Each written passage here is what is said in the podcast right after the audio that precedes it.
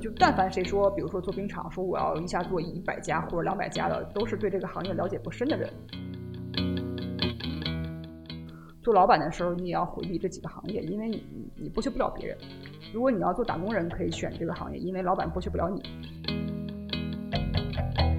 现在有一些冰场不在综合体里，而是开在单独的气膜馆里面。就是说，现在很多的独立咖啡馆、独立书店越来越多，也出现了独立冰场这个概念。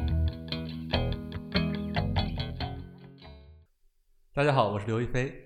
冬奥会已经结束了，呃，我们可以说这届冬奥会可能是大部分中国人第一次认真的看冬奥会。那在比赛之外，我们也能感觉到很多人对上冰上雪的热情非常高。所以说，虽然比赛已经结束了，我们还是准备了两期节目去聊一聊冬季运动的消费，也就是冰场和雪场。虽然都是冬季运动，但是从商业的角度来说，这两种业态还是非常不一样的。那这期节目我们就先说商业冰场。和我一起录制的是懒熊体育的范明辉，也是之前冰球规划那期节目的嘉宾。大家好，商业冰场这个词儿可能很多人并不熟悉，但这个东西其实谁都见过。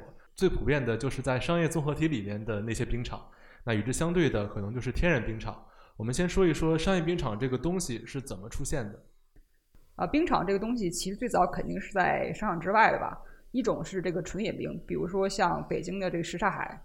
啊，是纯天然的，还有一种是半人工、半天然的。呃，比如说改革开放前吧，然后东北很多的这个厂矿、机关、学校，呃，它就是冬天在外面找一块空地自己去去浇冰。之前这个国家的冰球队的队员就和我说，他们小时候根本没有什么商业冰场，你想打球就得自己在操场浇，就怎么浇呢？就先找这个消防车洒水，但是你洒的水呢，很快就就冻上了，就自然冻上的冰面它是不平的。然后呢，你就要找一个那种大的，可能是工业用的铁皮罐儿，在里面装满水，去跟着洒水车把这个地上的水一圈一圈的滚平。但是后来呢，条件就好了嘛，到了世纪之交的这个时候，然后冰场就和商场就走在了一起。对，刚才说的浇冰的那个场面，其实大家看冬奥会的时候也在场地里都见过。现在就是用这种比较规范的浇冰车，然后把水应该是把热水浇到冰面上。对对对，通常是温一点的水那种。对，是也是一种演化吧。啊，所以说实际上商业冰场就是把冰场换了个地方。那中国最早出现商业冰场大概是什么时候呢？呃，中国最早的冰场之一就在北京，现在还活得很好，就是在国贸商城的那个国贸溜冰场。呃，这个冰场呢是九九年开业的，现在冰场还保留着两台插 IC 卡的电话机。然后可能很多零零后都应该不知道什么叫 IC 卡了。一飞，你用过 IC 卡吗？啊，我作为九零后还是用过的。啊，基本上就是当时要用公共电话机的时候，你要插 IC 卡才能拨号啊。当然，这个对我来说也只是小时候有点印象，估计现在零零后们应该都没见过。就估计 IC 卡就已经属于电子文物了吧？好多年前冯小刚那个电影《天下无贼》里边不有一句台词吗？就是 IC、IP、IQ 卡，通通都给我密码嘛。所以我说这个 IC 卡的意思是说，这个国贸冰场确实是中国最早的一批这个商业体冰场。呃，其实把这个冰场放进商场是和香港人学的嘛，因为香港和国外联系比较紧，所以很早就有商业体冰场这个东西。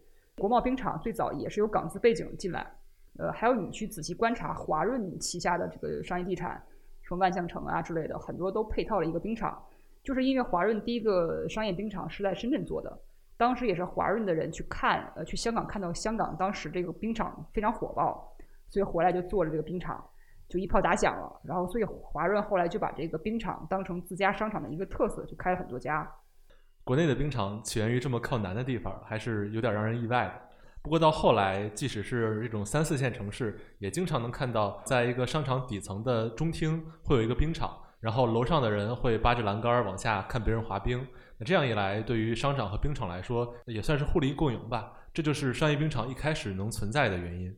哎，对对，冰场来说，商业体它提供了人流，你在商场起码可以被人看见。包括很多孩子学冰上运动，都不是说处心积虑的结果，说我就要滑冰，他可能是偶尔在和父母逛街的时候看见冰场了，兴趣他就来了。你比如英达的儿子英迪，他为什么学打冰球，就是在和他爸妈逛国贸的时候看见这块冰场。据说当时英如迪看见就就不走了，说我也要学滑冰。所以说，商场是大众和冰上运动的一个很好的接触面。对，反过来说，其实对商场的好处也很大，因为最早的商场都是那种百货大楼，呃，人们去那儿就是为了买东西。但是到后来，体验经济变得越来越重要，就是商场你不但要卖东西给客户，还要给人们提供各种各样的体验。呃，所以我们会看见很多商场最近会搞一些展览活动啊，包括冰场，其实也算是其中的一种形式。对啊，就像那个北京的芳草地那种，他会搞一些什么艺术装置啊，放在里面，都是因为体验经济这个原因。再加上呃前十几年吧，然后电商的出现和经济的下行，所以商场也在想怎么能去制造这个差异化，让人们在我这儿多停留一会儿。所以商业地产就需要一些新奇的业态来填充。因此呢，冰场数量的井喷和商业体自身的这个发展趋势也是也是有关的嘛。就一个小高潮，就是二零一四年，就那一年国内就一口气增加了三十个商业体冰场，也逐渐出现了一些头部的连锁的冰场，比如说什么世纪星啊、全明星啊、冠军，大概有七个比较大的品牌，行业里叫做这个老七家。呃，商场呢有一些业态，比如像化妆品啊这些零售业态，是负责给商场提供利润的现金牛，商场主要靠他们挣钱。而冰场在商场里面肩负的是体验的这部分，负责给这个商场引流，或者说消化商场里属于一些劣势品效，比如说就是比较大呀或者比较偏的地方。就一个冰场经理就原来跟我说嘛，说他们冰场不是会来很多小孩儿、家长什么的吗？然后很多大商场现在都有这个人流统计的这个设备。呃，商场的运营就跟他说说哥，你能不能让你们的孩子从那个有统有计数器的门走，帮我冲冲业绩？所以说，既然冰场主要的作用是引流，商场收冰场的租金一般都比较客气，都不高。而且那个冰场甚至可以成为商场的一个景观。你去看华润万象的这个冰场，它把很多餐饮业态安排在冰场楼上，就周围的一圈像看戏一样。就来滑冰的，你你可以直接去吃饭，然后来吃饭的，你往下一看就是一个冰场，做成了一个公共景观吧。嗯，所以这些综合体把冰场引进来的逻辑就很清楚了。那对这些冰场来说，他们的收入是主要由什么构成的呢？就商业体冰场亘古不变的两个收入大头是散滑和培训。所谓散滑呢，就是说散客，就一般来说，散客门票在一线城市这个费用大概在八十到一百元每九十分钟的这个区间波动，相对比较亲民吧。再就是培训，基本就这两项，就花样滑冰和冰球。培训对冰冰场来说太重要了，当然不排除有些冰场的位置实在太好了，人特别厚。或者说周围没有什么竞争的冰场，这种可以是散滑的比例高一点，但绝大多数冰场还是要靠培训。就我认识的一个冰场的负责人，他之前跟我说，他说要招一个冰场运营，有一个人呢就来应聘，说这个负责人就问说你之前工作的冰场是是做什么业务？然后这个应聘的人就说说我们以以散滑为主。这负责人说这个策略谁定的？这个应聘的人说是我定的。然后这个负责人就默默在他的简历上打了个叉。为什么呢？因为这种策略对大多数冰场来说是是行不通的，因为你就是一块冰，你不是迪士尼，就全中国的人都要去一次，而且你即使去了，你不学，你你每次摔也觉得没有意思，对，所以说呢，这个散客是没有什么粘性的。但培训呢，它作为一个产品，它的产品周期可以无限长，起码比如说小孩儿，你可以学个几年吧。而且现在整体的冰上培训市场肯定是在往上走。呃，因为所有的这么多年，这个教练还是供不应求的嘛，就可以看出这个培训市场还是比较火爆的。所以这两块儿对一个冰场，呃，最好都有，尤其是培训现在占比是越来越大了。那既然培训现在这么重要，刚才说了散课可能每呃一个半小时大概八十到一百，那一般大家参加培训大概要多少钱呢？呃，就以北京举例吧，就冰球这个这方面。北京朝阳大悦城的冠军冰场，就级别最高的 G 级教练，现在一对一的课程大概是三百块，就每三十分钟。呃，就十节课的课包呢，价格就是三千块。但是你好不容易来了吧，你不能只上半小时，所以培训课通常是几节连上。就学员上冰一次的花销基本上都是五百往上，就客单价还是比较高的。然后花滑其实也差不太多，当然还有一些边角料的收入来源，比如说接点什么冰场广告呀。出租出来办活动啊之类的，呃，就是最有意思的是，我之前知道一个独立冰场把这个场地借给当地什么什么一个团委，搞了一个冰雪奇缘冰上大型相亲，我就觉得挺挺挺奇葩的。这个冰上挺冷的，可能是给男生一个给女生披衣服的机会吧。如果是其中一方会滑，另一方不太会滑，那可能就更有机会了。那总之，冰场也可以做成这种社交局，像刚才我们说了，有散客培训，还有这种犄角旮旯的收入。所以现在一般一个商业冰场的营收状况大概是什么样的？目前在一线城市，一个运营好的一千两百平米的冰场，一年收入大概是可以达到一千七百万。然后甚至某个我听说一个一千八百平米的冰场，营业额一年可以超过三千万。啊，那这个数字来看还是挺高的。啊。但是我听过一个说法，就是冰场是旺丁不旺财，就是说人很多，但是挣不到钱，是有这个情况吗？啊，对，还真有。我觉得这背后可以给很多创业者一个启示，就是千万别混淆了市场和行业这两个概念。就什么意思呢？我们看到冰场的人多，只能说明市场很好。市场这个概念是由购买者和他们的需求组成的，而行业是由卖方和产品组成的。就市场和行业是两个完全不同的概念。打个比方，我们有吃东西的需求，对吧？这个就是餐饮市场，为了满足这个需求，就出现什么各种形式，比如便利店呀、餐厅啊这种。这中间有的行业就赚钱，有的行业利润就薄。呃，冰场也是一样，冰上活动这个或者往大了说，亲子市场，这个素质教育市场肯定是越来越好的。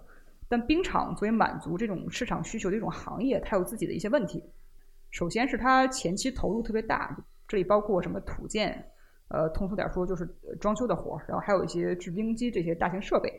呃，制冰机这块儿以前的一个冰场是是一千万以上嘛，但是这些大型设备现在价格稍微降下来一点，一块冰场的设备费呃现在大概可能是几百万的一个量级吧。但即使如此，一个冰场还没开张，可能就要出去一千万以上。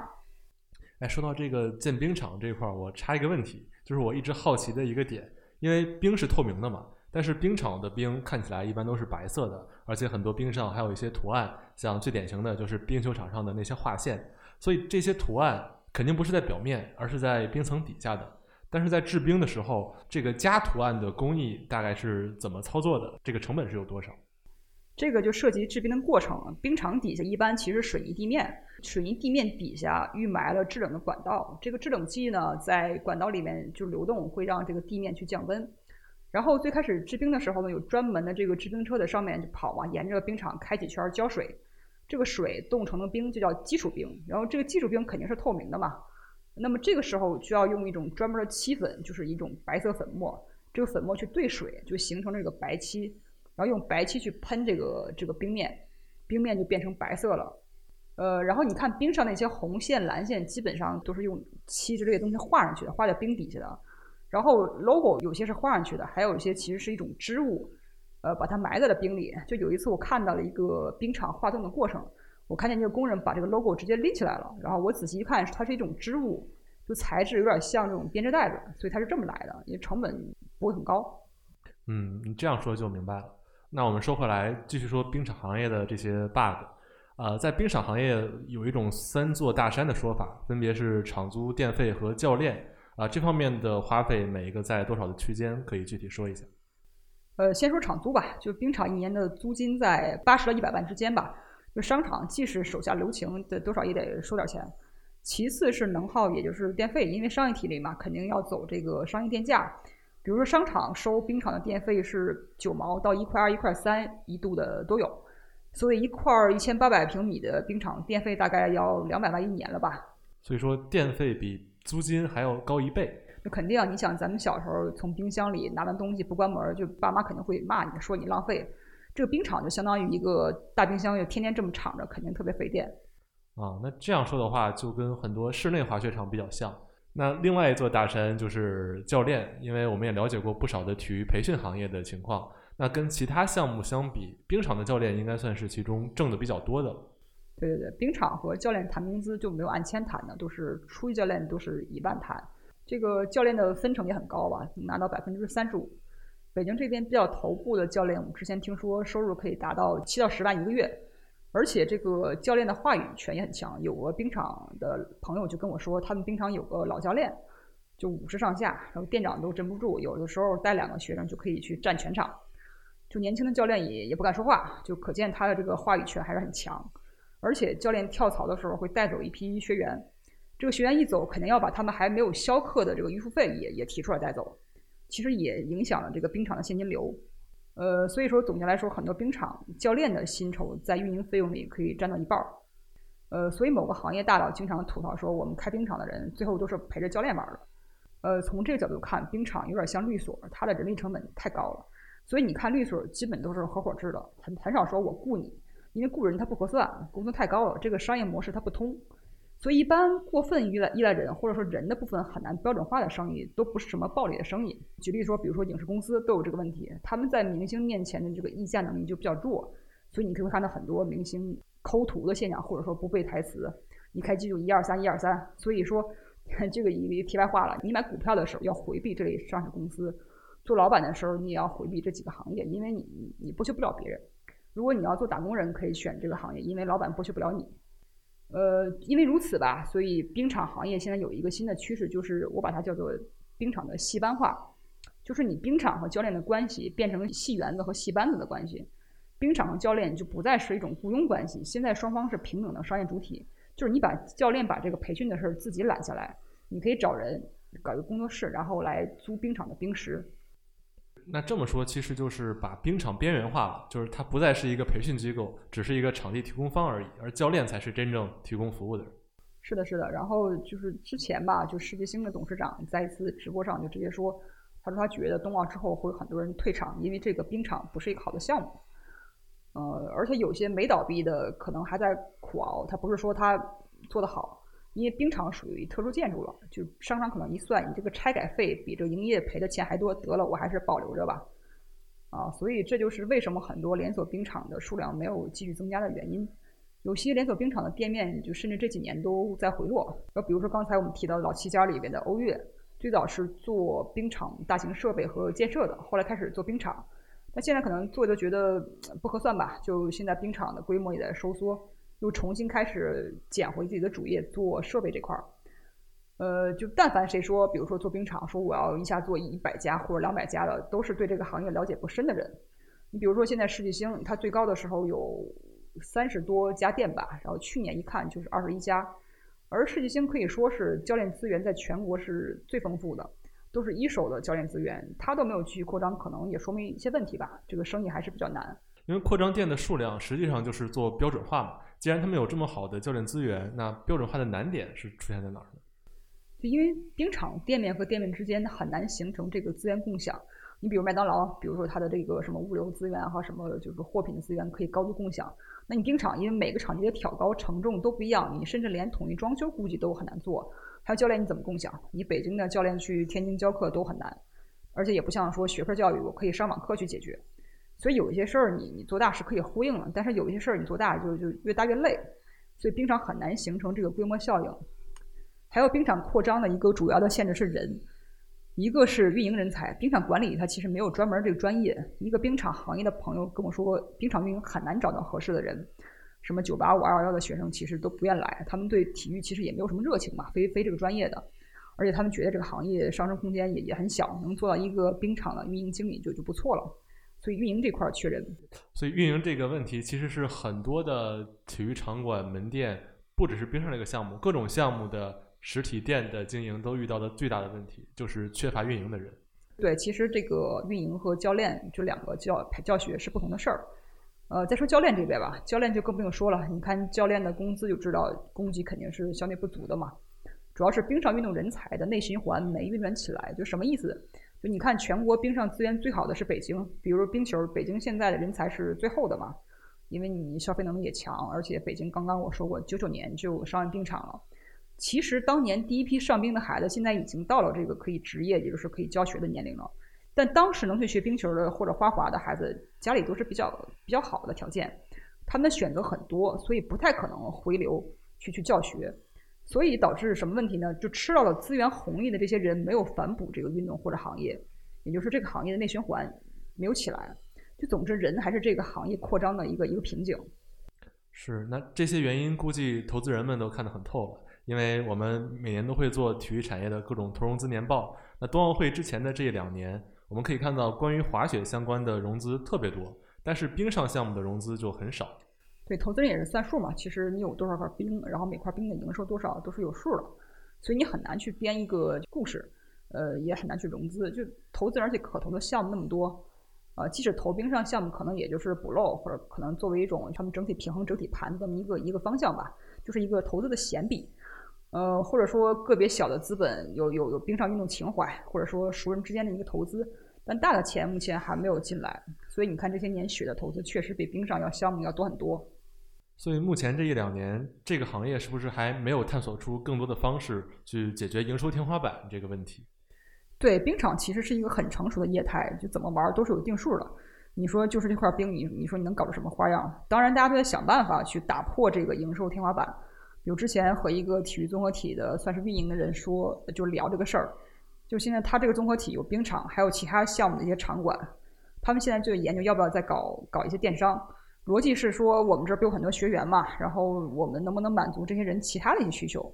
就他们能不能在我这儿买一些别的东西？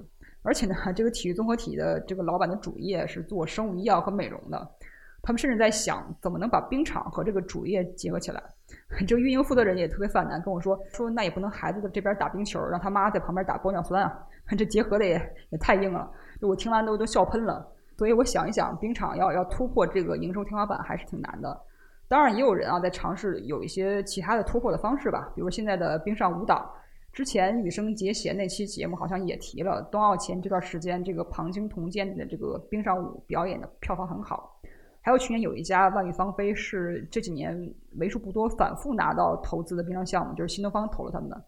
而他们的主业就除了花样滑冰的培训，就是冰舞的表演。这可能也是一种突破吧，就是一个一个思路上的突破。就是说，冰上项目创业不见得要做很重的资产，也许可以用轻资产运作的方式去去做。那以上是过去二十年左右的时间，国内商业冰场的一个整体情况。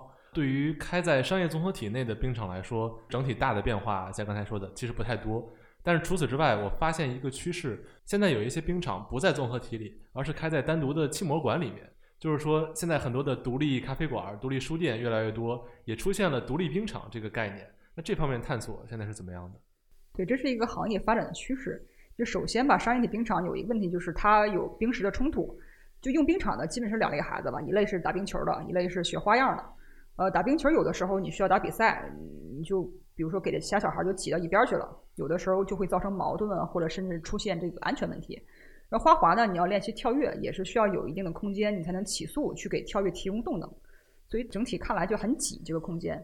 但如果你又包场的话，也不能太频繁，因为冰场还要考虑别的客户。你你经常包场，别的客户可能就不来了，所以大家都很别扭。就一个小冰场的经理跟我说，他们冰场比较小吧，只有八百平米，他就发现这个花样滑冰这个学员到了花滑四级这个水平开始就明显开始流失了，就是因为场地不够他练。所以随着这种大众冰上运动不断的发展，它的需求也肯定在细分，所以冰场也要去做一个细分和和整整个一个迭代。所以就出现了冰场从商业商业体里出走的这么一个趋势，也就是说分化出了一类独立的商业冰场。这些冰场吸纳的主要就是一些有基础的、开始对场地有更高需求的学员，比如说北京的这个小狼啊、俱乐部啊，都属于这种类型。那在冬奥会结束之后，至少我目测短期内的散客肯定是明显增加的。但是对于冰场这门生意来说，现在未来的趋势有行业共识吗？比如说会有一个明显的上升，还是说？这个很难下判断吧，因为行业的发展和整体的经济发展，还有城市区的发展和这个问题都有关系。但是通过我现在的观察，业内对后冬奥时代就持乐观态度的人并不多，起码他们觉得短时间应该不会像冬奥前那样有热钱进来了，因为它行业的一些顽疾还是没有没有解决嘛。呃，不过有的时候行业的发展不是线性的，或者说渐进的，也可以是颠覆性的。也许以后真的有什么黑科技，比如说像仿真兵技术成熟了，然后现在仿真兵也在用，当然，但是行业它是其实不认的，这个东西和真兵的差距还是比较大的。但如果有一天仿真兵技术和真兵的体验一样了，而且这个成本更低，然后这个冰场的成本一下就降下来了，可能对行业就是一个机会。啊，这个仿真兵可以解释一下，因为大家对这个概念可能还没有见过。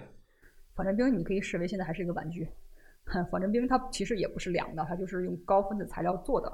比如说什么聚乙烯之类的材料做的，人摸起来就是一种塑料感。主要现在还用在小型体验活动或者是进校园的这种用途，呃，和真冰的差距还是比较大的。嗯，所以说就是一个塑料的东西，但能滑。对，它就是个玩具。嗯嗯。那整体来看，我们这期节目聊了商业冰场的一个发展情况和它现在有的一些变化。冬奥会可能对这个行业有一个短期的改变，但是要真正让冰场这门生意变得更赚钱的话，显然还是需要突破很多的瓶颈。希望这些问题能在之后一件一件得以解决吧。那本期的鹰眼时间就到这里，下期节目我们会聊一聊国内滑雪场的商业状况，也敬请大家关注。我们下期再见。